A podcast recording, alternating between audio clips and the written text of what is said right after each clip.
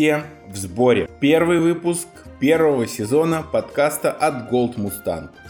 Конечно, мы решили посвятить его человеку, которого можно смело назвать отцом-основателем отечественного конозаводства.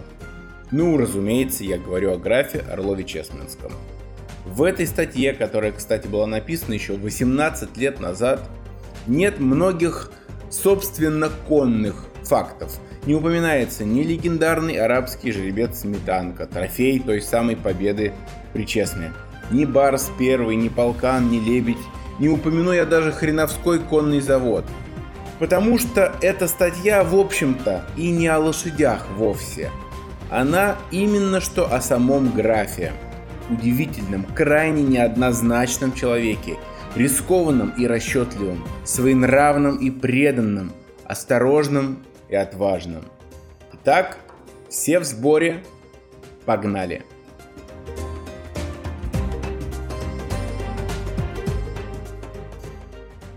Три жизни графа. Алексей Григорьевич Орлов-Чесменский. Год 1796. По застывшему от холода и ужаса Петербургу медленно движется траурный кортеж. Везут извлеченные из могилы останки несчастного императора Петра III. Впереди всех с императорской короной в руках шагает высокий, мощный, теперь под старость как никогда похожий на медведя, хозяин Москвы Алексей Орлов. Ему немного за 60, Император поджимает губы, глядя на старика. Седьмой десяток разменял, а каков? Орлов перехватывает его взгляд и усмехается в ответ. Еле заметно, но при этом не скрывая усмешки. Павел Первый отводит раздраженный взгляд. Слава, сила, подвиги – все досталось ему. Даже лучшие лошади в России и те орловские. Мог бы, между прочим, и поклониться новому императору подарком, прислать выезд орловских рысаков. Так ведь нет. Забегая вперед, скажем, что когда парадную запряжку орловских рысаков пожелал иметь другой император, Александр I, наследница графа Орлова прислала ему четырех меринов. Рискованный шаг, но и при графе, и при его потомках жеребцов из завода на сторону не выпускали. Алексей Орлов, убийца Петра, про которого так э, до конца и неизвестно, убивал, нет, намеренно, случайно, и Павел, сын Петра, про которого так до сих пор точно и неизвестно, а сын ли, кстати. Будь Петр жив, Павла своим сыном он бы не признал, но он мертв, и нынешнему императору никто не может помешать выражать сыновние чувства. И погромче, так чтобы слышали все. Мы, император Всероссийский, переносим прах нашего отца. Все слышали? Отца! И только проклятый старик все усмехается. Как он смеет? Как ему не страшно?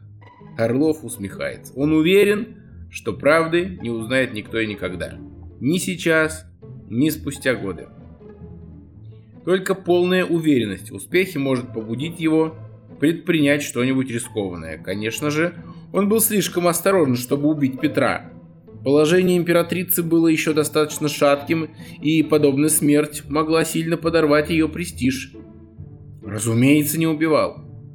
Однако вокруг свергнутого императора всегда могли бы объединиться недовольные, даже лишенный власти Петр III оставался фигурой на политической доске. Стоит ли рисковать? Искушать и собственных недовольных, и Запад. Орлов был осторожен. Слишком осторожен, чтобы оставить свергнутого императора в живых. Разумеется, убил. Случайность? Умысел? Убил? Взял на себя чужую вину? Правды не узнать ни современникам, ни потомкам. Про него и так известно удивительно мало. Воспитывался будто в сухопутном кадетском корпусе, участвовал в Семилетней войне, был ранен. Но в формулярном списке ничего не сказано о ранах, полученных в Семилетнюю войну. Молодость. Служба в Семеновском полку. Веселая бедность. На службу в полк поступил 15 лет рядовым, а прежде дом отца, вице-губернатора, захолустного по тем временам Новгорода, кадетский корпус, но столь давнее прошлое уже покрылось пеплом, и вспоминается лишь начало петербургской жизни. Безденежье, вино, игра. Морозный воздух пощипывает старый шрам на щеке. Усмехаясь, старик вспоминает давний кабацкий пакт, заключенный между братьями Орловыми и Шванвичем, единственным таким же силачом, как они, а то и посильнее – Любой из братьев Орловых должен был уступить Шванвичу, встретившись с ним в одиночку. Но уж двое братьев имели перед ним полное преимущество. Так они уговорились однажды, чтобы прекратить постоянные кабацкие бои. Однако перемирие продолжалось недолго. Встретив однажды в трактире Федора Орлова, Шванович потребовал себе его вино, бильярд и девок. Федор вынужден был уступить, но тут явился Алексей, Алихан, как звали его братья. И двое Орловых отобрали девок, вино и бильярд обратно. Тогда-то взбешенный Шванович и подкараулил Алихана у ворот трактира и полоснул саблей. С тех пор до конца дней к Алихану пристало прозвище Ле Балафре, меченый – а мстить Швановичу он все-таки не стал. Даже место помог получить потом, когда никому неизвестный гвардейский сержант Орлов стал всесильным графом Орловым. Жизнь веселого семеновца закончилась 28 июня 1762 года. Чин генерал-майора, 800 душ крестьян, орден Александра Невского – началась вторая жизнь. Жизнь графа Орлова.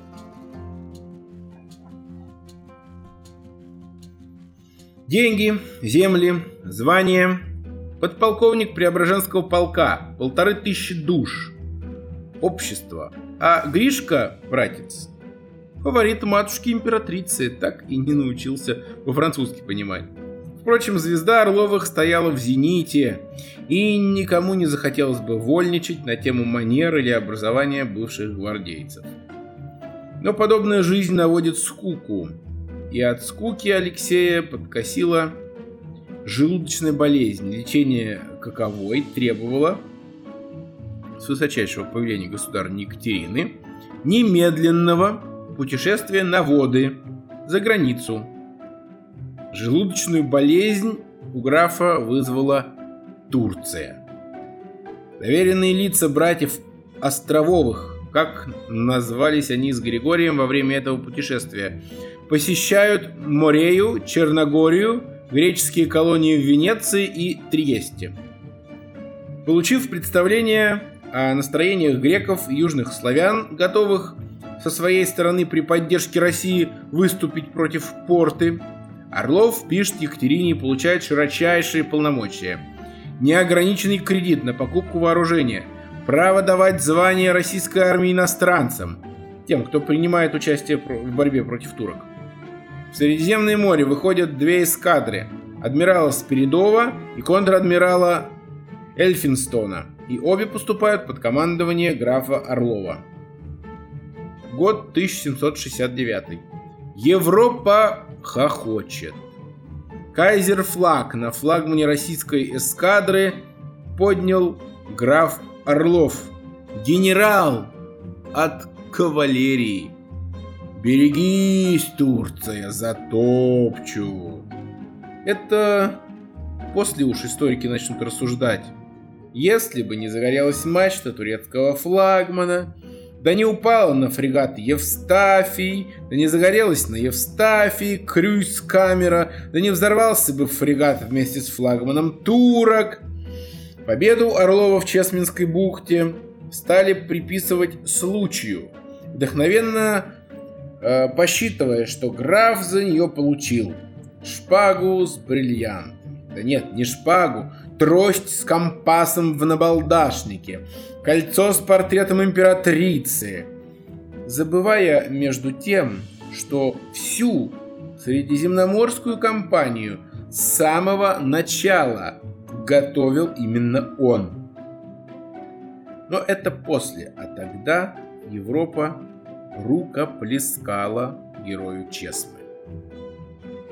А в России в честь победы выбили медаль, воздвигли Чесменский обелиск, переименовали дворец э, Кекерексинен, а если по-простому лягушачье болото, стал дворец называться Чесменским. Граф Алексей Орлов тоже стал именоваться Чесменским, прибавив этот титул к собственной фамилии. Алексей чудит в Италии, принимает поздравления в России, но звезда Орловых уже клонится к закату. Григория в будуаре императрицы сменил Потемкин, братья получили отставку. В 1774 году Алексей возвращается в Италию уже безо всякой охоты. Тогда к его биографии добавилось позорное пятно – едва не перечеркнувшая всю прежнюю репутацию. Она называла себя дочерью Елизаветы, законной претенденткой на российский престол, принцессой Владимирской, султаншей Селимой и еще полудюжиной имен. У нас ее звали княжной Таракановой. Появление самозванки весьма встревожило Екатерину – и Алексей Орлов получил распоряжение схватить авантюристку. А дальше начинаются странности. Вместо того, чтобы официально от имени Российской империи потребовать выдачи самозванки, а ведь разрешение было употребить угрозы, а буде и наказание нужно, то бомб несколько на город метать можно – Вместо того, чтобы послать доверенных людей и попросту схватить Тараканову, а буде без шума способ достать есть, то я и на сие соглашаюсь. Вместо всего этого Орлов уверяет княжну, что готов встать на ее сторону, изображает пылкую влюбленность. Все это прилюдно, чтобы после заманить ее на русский корабль, схватить и отправить в Петербург и срочно писать письмо государыне императрице, пока до нее не дошли какие-нибудь слухи о возможном предательстве, пока не полетели головы братьев. Неужели и правда собирался предать? По Уралу уж который год гуляет Петр Третий Пугачев. Вроде бы брат самозваной принцессы, за которой стоят польские конфедераты и негласно поддерживающая их Австрия – а если к этому добавить Средиземноморский флот, кто знает, что бы вышло. Быть может, Орлов собирался поддержать ее, но в последний момент отказался от своих планов. Или за Таракановой стояла все-таки некая сила, о которой теперь, по прошествии столетий, мы ничего не знаем. Быть может, у Орлова имел, имелись сведения о том, что кто-то весьма могущественный готов поддержать Тараканову и схватить ее – открыто или бандитским налетом не представлялось возможным. Ведь на что-то рассчитывала эта блестящая авантюристка, когда называла себя претенденткой на российский престол. Вряд ли на одну только помощь поляков. Или просто плут плута обманул и не видел Алексей Орлов чего-то зазорного в своей интриге. И все же ведь рисковал, что слухи о предательстве дойдут до Екатерины раньше, чем правда. Думается, этой тайны не разгадать, даже имея в распоряжении машину времени. С ее помощью можно ненадолго сделаться современником, но не членом узкого круга посвященных.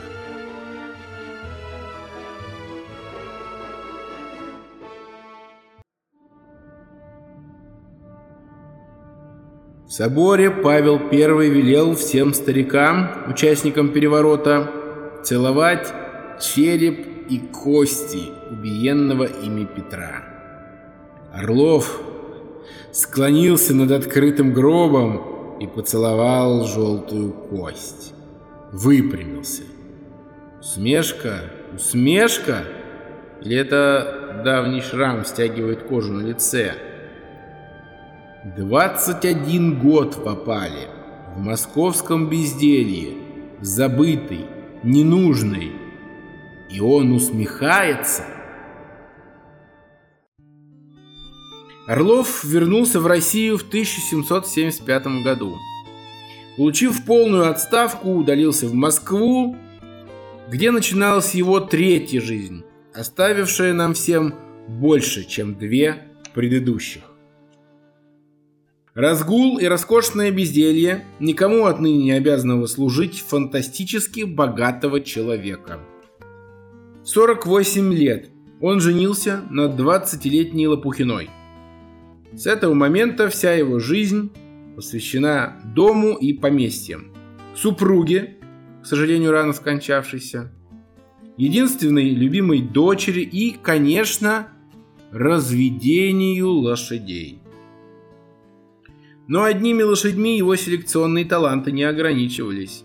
В свое время заслуженно ценились орловские канарейки, орловские почтовые голуби даже орловские бойцовые гуси. Да и ввозил он в Россию из-за рубежа не одних только коней. Широко были распространены по многим губерниям орловские или гелянские куры, которых граф завез в Россию из Персии. По воспитанию он был все-таки далек от аристократических кругов и вкусы, по утверждениям современников, имел истинно народные. Что ж, его вкусы потом стали вкусами всей России.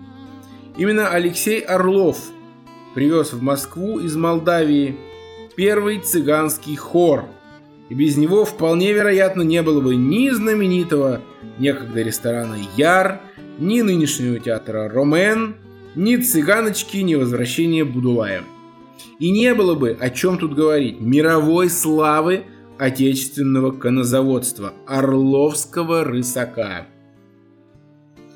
И первый в России бега из скачки – это тоже граф Орлов – он не только выступал организатором, но и сам назначал призы победителям. Впрочем, роль устроителя не мешала ему и самому играть на скачках, заключая пари. Жалел ли он о своей отставке? Едва ли. Единственный раз он приехал в Петербург, чтобы представить императрице собственную дочь, и не применул, между прочим, высказать императрице свое недовольство политикой России – Мог ли повести себя таким образом человек, который мечтает вернуться на военную или дипломатическую службу? Не рвался он и утонченную Европу. Правда, ему пришлось еще раз покинуть Россию, но лишь под давлением обстоятельств. Нет, не чувствовал он себя ни опальным, ни обделенным. Он, посадивший на престол Екатерину, принесший Российскому флоту одну из самых замечательных побед. Всесильный вельможа и безденежный гвардеец. Ну просто российский Д'Артаньян. И Павел отступил.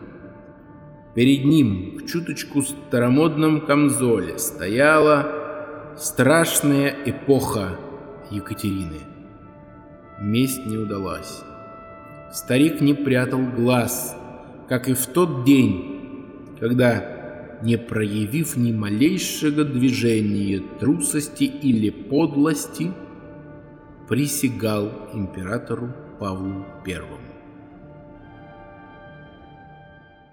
Именным указом от 31 декабря 1796 года Павел лишил графа Орлова-Чесменского, одного из богатейших вельмож России, пенсии. Алихан переживет и этого императора, как пережил его отца. Все время недолгого царствия Павла он провел за границей. Весной 1801 года, получив собственноручное письмо Александра I, Орлов вернулся в Россию. 26 октября 1807 года граф Орлов-Чесменский получил орден Владимира первой степени за организацию ополчения, которому не случилось, правда, поучаствовать в боевых действиях в связи с заключением Тильзитского мира. Это вручение ордена произошло за 58 дней до смерти графа. И все же бойцы графа Орлова вступили в битву с французами во время войны 1812 года. Цыгане знаменитого Орловского хора вступили в народное ополчение.